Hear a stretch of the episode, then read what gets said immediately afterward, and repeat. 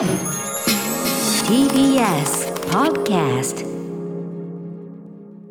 時刻は6時30分になりました。10月19日水曜日。TBS ラジオキーステーションにお送りしているアフターシックスジャンクション。パーソナリティの私ライムスター歌丸です。そしてはい、水曜パートナー TBS アナウンサーの日々真央子です。さて、ここからはカルチャー界の気になる人、物、動きを紹介します。カルチャートークのコーナーです。今夜のゲストは第35回東京国際映画祭でプログラミングディレクターを務めていらっしゃいます一山正蔵さんです一山さんいらっしゃいませどうもあのお久しぶりです。ちょうど1年ぶり、ね前回以来ということでございます、はい、よろしくお願いします。改めて一山正蔵さんのご紹介日々さんからお願いします、はい。1987年に松竹に入社。北野武監督のその男凶暴につきの制作に携わっていらっしゃいました。その後、オフィス北野に移籍し、ジャジャンクーなど中国の監督を中心にプロデュースを行われました。また、東京国際映画祭の作品選定委員を経て、2000年に東京フィルメックスを立ち上げ、そして昨年東京国際映画祭のプログラミングディレクターに就任されています。はい、えーちなみに一山さんの立ち上げた東京フィルメックスの今年の見どころ、ね、あの大体時期が重なりますが、えー東京フィルメックスに関しては、来週24日月曜日のカルチャートークで、プログラミングディレクターの神谷直樹さんにお話を伺う予定となっております。そんなわけで、一山さん、本日はどんなお話をしてくださるんでしょうか？はい、えーそうですね。あのえっと来週月曜日のですね、えっと10月24日から始まるあの第35回東京国際映画祭で、まあここでしか見られないおすすめ作品をあの紹介させていただきます。はい、よろしくお願いしおます。願いします。生放送でお送りしていますアフターシックスジャンクション今夜は来週の月曜日から始まります第35回東京国際映画祭でプログラミングディレクターを務めていらっしゃいます一山正蔵さんにおすすめの作品伺っていきますはい、一山さん、よろしくお願いします。あよろしくお願いしおます。願いします改めてなんですが、東京国際映画祭とはどんな映画祭なんでしょうか？はいえー、とこれですね1985年に始まったんですが、ん。まあ、日本であの、ね、あの初めての,、まあ、あの大規模な国際映画祭であるとはい。いうことでこう始まって、まあ、その後あのずっとこうつ今まで続いているとはい。いう、あの映画祭なんですね。ん。でまあ、あのアジアの中でも、まあ、あの上海映画祭とか釜山映画祭とかありますが、まあ、そういったものとこう並んでこう結構大きな映画祭であるとうん。いうふうにまあ見なされてるんですが、はい。あのメインはあのコンペティション部門という、まあ、賞をあの選ぶ部門がありますが、はい。であのもちろんそれ以外にもですねさまざまなこう部、まあ、主要級部門というあの、まあ、部門があってもういろんな映画があの一気に、まあ、このあの、えっとあの秋にこう上映されると、うんあの確かこれあの全部であの160何本ぐらいらしいです、あのはいはいかなり多いですね、去年よりもなんかあのさらに増えたえっと増えて、あのうん上映されるまあ、だからいろんなパターンの映画が、いろんな映画がありますんで、はいまあ、皆さんあの、なんか好きなものを選んで見ていただければというようなあの、うんイベントですね。はい、ちなみにこれあの今年からさらに大きくちょっとギアチェンジというか、はいまたちょっと変わった部分があるんですね。そうですね、あの今の上映本数が増えたというのがあるあるんですが、はいえー、とこれはですねあの一つあの会場が拡大したんですね、うんうん。であの去年はあの改装中だったの丸の内ピカデリーがですね、はい。今年あのあの上映させていただけるあとー。いうことになったのがまあ一つと、はい。あとあの、まあ、東宝シネマズのですね、はい。あの12番という、まあ、地下にある結構広いところだとか、ええあるいは渋あの東映ですね丸の内東映の位置とかですね、うんうん。あの去年は実はあの、えっとあまり大きな劇場が使えなくてですね、はい。あのなんか土日にフラッと来た人が見るものがないというか全部満席ですというふうに、はい、埋まりがちだった。という問題がまあありましたので、まあ、今年こう粘り強くまあ交渉してですへね。ー。あの大きめの劇場をこう少しこうあの増やしたと,、うん。えー、というようなところであの、まあ、あのゆっくり楽しんでいただければというふうに、あの考えてます。なのでまあ会場が拡大したというのが一つ大きいと、はい。もう一つはまあそれのおおかげでですね、うん。あの本数がまあ拡大したと。はい。えー、ということで、まあ、去年よりもなんかあの130%増し、130ぐらいのです、ね、あかなり。えあのお多い作品がこう上映できると、でもう一つで、これは大きいんですが、はい。あの海外ゲストが招聘できるようになったんですそね。れはやっぱり国際映画祭ね。そうなんですよ、うん、で去年はねあのイザベル・ユペール委員長をはじめですね、はい。本当に8人だけ呼べ呼べたんですよ。うんうん。でしかただあのあのゲストはこうなんか要するにあの、まあ、バブル方式でですね、はい外で食事しちゃいけないとかですね、うんうん。ホテルの中にずっとこうなんかいいいなきゃいけないと、で軟禁軟禁ですよね。軟禁だとね舞台挨拶の時だけ外に出れるみたいな、ええ。もうそれは本当不便をおかけしたんですが、うんうん。あの今年はあのそういう点ではこうなんかもうそういうあの制限がなくなったのと、うんうん。あとまあねあの10月月の中旬からこうちょうどいい具合にあのはい。ビザがなくてもこうん。う来れるとですね、うん。えーというようなことになったんであのもちろんこちらも招待する人はいるんですけど招待しないのに自費で来る方がかなり多いです。えーあーそれれは嬉しいですね嬉しいですよ、本当に。うんうんうんええまあ、やっぱり、ね、皆さんあの、2年間ぐらい、ね、こうずっとどこにも行ってなかったということもあるんだと思うんですけど、はい。あのもちろんここ監督がご招待するんですけど、プロデューサーが自費で来るとかね、うん。うんうん俳優が自費で来るとか、はいはい。もういろんな人たちがあの一緒に来るんで、はいまあ、かなり多くのあの方たあちがあの多分この期間にあの東京にいるということになりますね。逆にだからこうなんていうんですかねこう今までできなかった分改めて東京国際映画祭ちょっとこう華やかに盛り上がるねねええ。いいタイミングっていうか。であの特にあの会場が去年から実はあの日比谷あの有楽町にこう変わったんですが前六本木でしたからね。そうなんですよね、はい。で六本木だとどうしてもやはりあのヒルズの中にみんながこうこもってる感じがあったんですけど、うんうんまあ、あの去年からこう人がこうたくさんあの外に出てですね。街全体。街全体で。で、あのね、居酒屋とかカフェとかレストランとかもたくさんあるんで、はい。あのそういうところ、まあ、去年も日本人の方はそれ楽しんでたんですよ、うん。うん外国の方はそのホテルに軟禁状態だったんで、今年はあの外国のゲストも含めてですね、はい。あの居酒屋とかでこう楽しめるとうんうん。いうのは、あの多分去年と大きな違いですね。なんか嬉しいですね。多分あの日比谷のあたりとかがなんかちょっとね映そうですね。画の街感が出てねね。で映画祭のっていうのはもちろん映画見るのが一番なんですけど、うん。やっぱりこう食事をしたりとかですね、はいあの美味しいものを食べてみんなとあの話したりとかこれもすごく映画祭の楽しみなんで、はい。それが今年はもう全面的に、うん。あのあの皆さん楽しんでいただけるなと思いますね。はい。え、そんな今年の、えー東京国際映画祭なんですが、特集とかイベント、まあ、いろいろやられてると思いますが、ちょっと,、えー、と一山さん、注目のあたりというか、おすすめのあたりあれば。そうですね。一つあのあの台湾の監督でツァイ・ミンリャンという監督がいまして、うん。昔あの僕あの東京国際にあのいたあの、えっと、1993、えっとえっと、3年ですね、うんうん。に「青春神話」という、はい。あのデビュー作を上映して、うん。でそれが、まあ、あの受賞したんですが、はい。それがまあ30周年記念ということでですね、はい。それで、まあ、その間こういろんな変遷を取ってるあの、うん。うん。彼の代表作をこう上映すると。うんいうことで、あのこれは東京フィルメックスと共催でですね、うん半々ずつぐらいで上映してやって、でさらにあのあのこれ深田浩二監督はい。のトークセッションとかね、そういうのもきあのああいいですね。え。世界的なアジア人監督同士ね、ええ。ある意味、ツァイ・ミンリャンさんだから、その東京国際映画祭由由来というか、ゆかりが深い方という。あのねあのさ初めて受賞したのが東京国際映画祭という人だったんで。ああこれはいいですね。え。はい、それからですね、さはい。ああのであの国立映画アーカイブというのは京橋にある、ええ。まあ、昔フィルムセンターって言ったら、で今年あのあのその共催を復活してですね、はい。あの2年間やってなかったんですが、うんうん。あの共同でやろうということにして、まあ、ちょっと若干距離ありますが、まあ、徒歩で行けないことはないぐらいの県内なんですが、はい。でここと共催での長谷川和彦とディレクターズカンパニーという集だ。はい、これはまあでもねご存知と思いますけどあのディレカンというですね、でまあ略称ディレカンという、ええ。もう伝説的なあの映画会社があってですね、うんまあ、10年間ですごい傑作をこう取ったと。はい。でまあ、結構なんかその、えっと、プリントが行方不明とかですねそういうのがあったのがこれ80年代、90年代、そうなんですよ、結構ね、はい、これが実はね去年いろんなものが見つかったんですよ。見つかった？ええ。あの見つかったっていうかあの所在が分かって、うんうんうん。でそれであの今回もあのドアという高橋晩明監督の映画とかですねどうやるんだあこれと思って。見見ました？もちろんですよ。すごい映画ですよ、うんまあまあスプラッターものというかね。これがね、はいネガがなかったんで上映されなかったのが見つかって、それでデジタル修復されたんですね。えー、じゃあ綺麗な画面で見えちゃうんですね。それとあの光る女というですね、はいこれもあの東京国際映画祭の、まあ、1回目にあの台風クラブがグランプリを取って、うんうんうんその賞金で作られた映画なんですけど、はいこれもねネガが行方不明だったんですよ。えー、そんな相前相前真司それじゃ困りますね。そうなんですよでそれであのそれ見つかったんで今回のカメラマンの方、まあ、ドアもそうですけどあのカメラマンの方がもう全部立ち会ってでそれで修復したんで、まあへーあの僕もまだ見てないんですけど本当多分素晴らしいこれド迫力じゃい？ない。はい。そうなんですよ。で、それまあそれもきっかけにして、あのまああのであと創設者の長谷川監督の、まあ青春の殺人者と太陽の澄んだ男でまあ傑作がありますが、はいそれをあのまああの東京国際とあの国立映画アーカイブでこう両方で上映すると。でまあそれぞれのあの監督にあの来ていただくというね。ああそうなんだ。ええゴジラさんゴジさん来るんですか？来られます。えー。はい。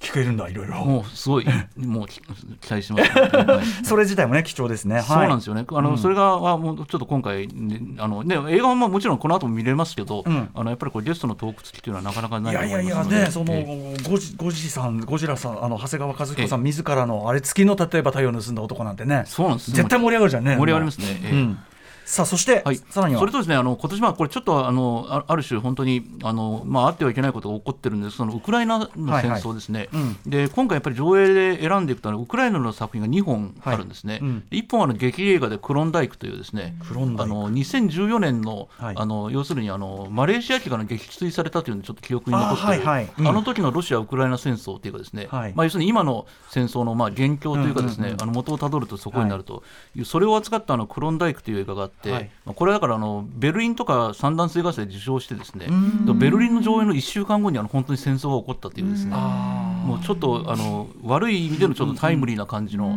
映画になって、まあ、今すごい映画はまあ女性監督の映画でも素晴らしい映画なんですが、はいはい。あのこれとですねあと「フリーダム・オン・ファイヤー」というですね、うん。これはベネチアで上映された作品なんですけど、はい。まあまさに今年の春から夏にかけておおあのいろんなあのキーウとかですね、ええ。マリウポリとかこうなんかいろんなあのあの都市をこう訪問してそこの人たちをこう撮ったという今？今の、まあ、まだ今進行中のことをですね撮ったドキュメンタリーなんでちょっとこれはやはりちょっともう今あの見ていただきたいとか上映すべきであると思ってですね、で上映して、まあ、ちょっとウクライナ映画人をですね、支援するという、はい。募金活動を行おうと思ってますのでぜひともこれも注目していただきたいと思います。はい、あとね我々こうプログラム見てて日比さんも気になったの、あのはいサイレント映画のあはいはいそうですこれすごい気になるんですね。これはですね、ここ数年の通じの山崎バニラさんという、あの、あの活弁を、はい。で、あの、あの、まあ、ティフチルドレンということで、あの、子供が見て楽しいうん映画をやるんですが、まあ、ちょっと大人が見ても楽しい。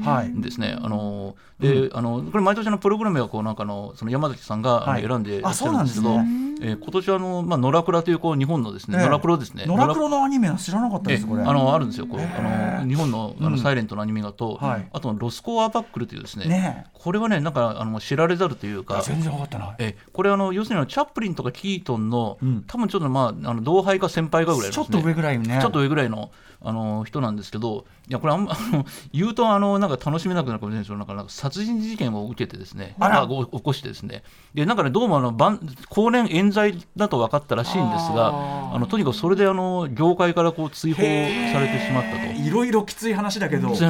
ところがねあの天才的なんですねもう。面白いんだ。面白いです。であの自分であの監督もしててですね、はい。あのキートンの作品も自分で監督したのもあったりしますし、あのそういうで,、まあ、なでデブなんですね。で、なんかね日本であのデブ君のなんとかですね。デブ君の休暇とかデブ君の津波とかなんかね、そんなあのデブ君って言われてたあのあの、うん。人なんですけどこれののあの、まあ、3本の作品、まあ、ちょっとだから忘れられかけていた、あのそのコメディアンをですね、はい。ちょっとこの今回特集するとうん。いうことなんで。いやこれね日比さんすごい、ね、そうなんです。なこれこそ見る機会なかなかなかったし。サイレント映画とかをこう大きなスクリーンで見る、今 YouTube でもね簡単に見られるようになってきましたけども、うんそうなんですね。えあの本当大きいスクリーンで見てみたいなと思ってたところだったのでそうですね。はいすごく気になってます。だし僕サイレント映画機はもっともっとやるべきだと思ってたんで、そうですね。すごくこれこれはめちゃくちゃ興味あります。毎年ね、あのありがとうございます、注目しあの毎年ややってるんですけど、うんうん。あのぜひもうこれはもう貴重な機会なんで、はい。見ていただきこういうのもやっぱりり映画祭ならではですよそうですね。ね。はい。はい。ということでここから残りの時間ですね、えー一山さんの、まあ、いろんなラインナップありますが、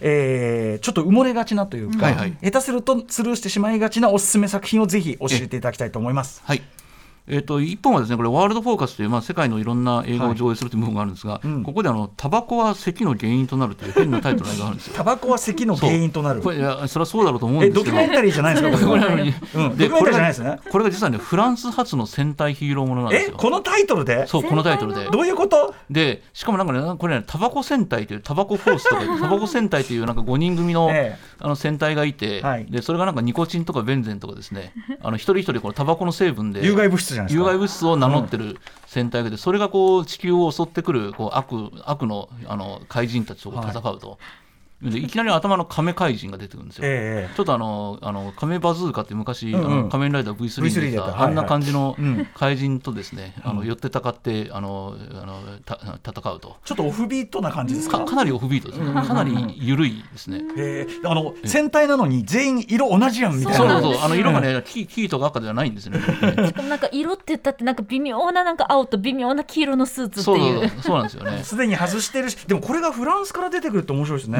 でですね。で、あのこれはあの簡単デュピューという監督で、はい。あの今もですね、えっとね地下室の変な穴っていう。地下室の変な穴、これ変な映画なんですけど、うん。それは確かに公開されてたりとか、はい。一作目がなんかラバーというタイトルで、はい。あのタイヤが勝手に動き出して人を殺すっていううわーなんだそれ。なんかここれかなり変ですよね。だからちょっとジャンル映画風だけどちょっと変な映画撮るみそうたいな、なんかねそれで一番が70分ぐらいなんですよ短い。短いあの、うん今回も77分だったかな、はい。だからあの短いんであんまり退屈しないで見れる オフビートも。オフビートで。で,、ね、でもしかも年に2本ぐらい撮ってですね。えそんななんだ。そうなんですよ。で今年はそのさっきの地下室の変なのがベルリン映画祭で上映されてへーあじゃあこのタバコがですねカンヌ映画祭で上映されてて。えなぜこんな映画を撮ってるのになぜかあの国際映画祭の常連人気。人気。こんな映画なのに。そう。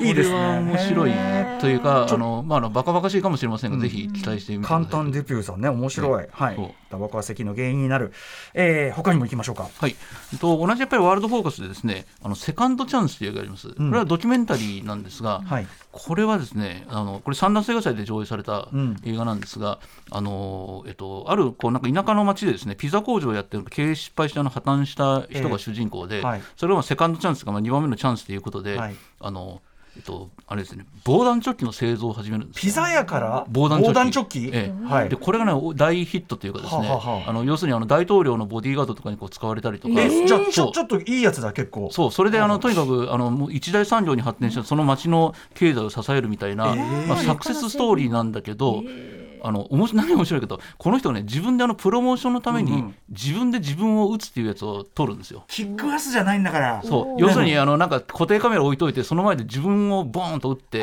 でそれで打っても死にませんっていうのを自らこうプロモーション映像を撮るんだけど、で最初それやってるのだんだんエスカレートしてですね あのアクション映画を撮り始めるんですよ。でなんかあの友達とかにその刑事の格好とかしてもらって銃撃戦やってるの当たっても死にませんっていうですね。あこれがねーだからやっぱある意味映画素人映画作り素物の人映画作り物の極致ですいやこんなプロモーション作らなくていいだろうと思うんだけど、うんうん。なんか途中からだんだんあの凝ってきて、はいはい。あのなんかドラマ仕立てのものを作れる、もうものすごい低予算で。ある意味映画沼に入っちゃってるっていうか。そうそうなんですよ。見たいな。おもろ。そんなこと言われたら見たいよ。そう。セカンドチャンス。セカンドチャンス。はい。えードキュメンタリーです。もう一個いきましょうか。えでもう一本これはあのコンペッションというまあ賞を争うものですがあのアシュカルという映画があってですね、はい。まあ、これちょっと意味はちょっと僕もよくわからない、あのアラビア語の意味なんですけど、あのこれチュニジアの映画なんですね、うんうん。なんでまあそのまあ国も珍しいんですがでチュニジアとあの、はい。アラブの春というあの革命が起こって、はい。でその後まあこいろいろ混乱が続いているとうんいう、えあのまあ、国なんですが、はい。まあ、そこでですねこうあるあのなんかあの建築中でこう止まっているあの建設建築物のですね、はい。中からこう黒焦げの死体が発見されると、うんでただこれがなんかガソリンとかはないんでなんか自然発火したんじゃないかと。え。スポンティニアスコンパッション。スポンティニアスコンバッションじゃないかっていうですね、ことでで次から次へとそれが起こるんですよ、うんうんなんか連続して起こるんで,、はい。でそれをこう2人の刑事がこう探っていくとですね、うんうん。どうも背景にはそのなんか混乱した政治があると。えあーポリティカルな話ポリティカルなな話をこうなんか刑事あのもののスタイルでやってて、はいはい。で見た時あこれ黒沢清監督の「キュア」みたいだなと思ったんですよ。確かに確かに。うん。で そうしたら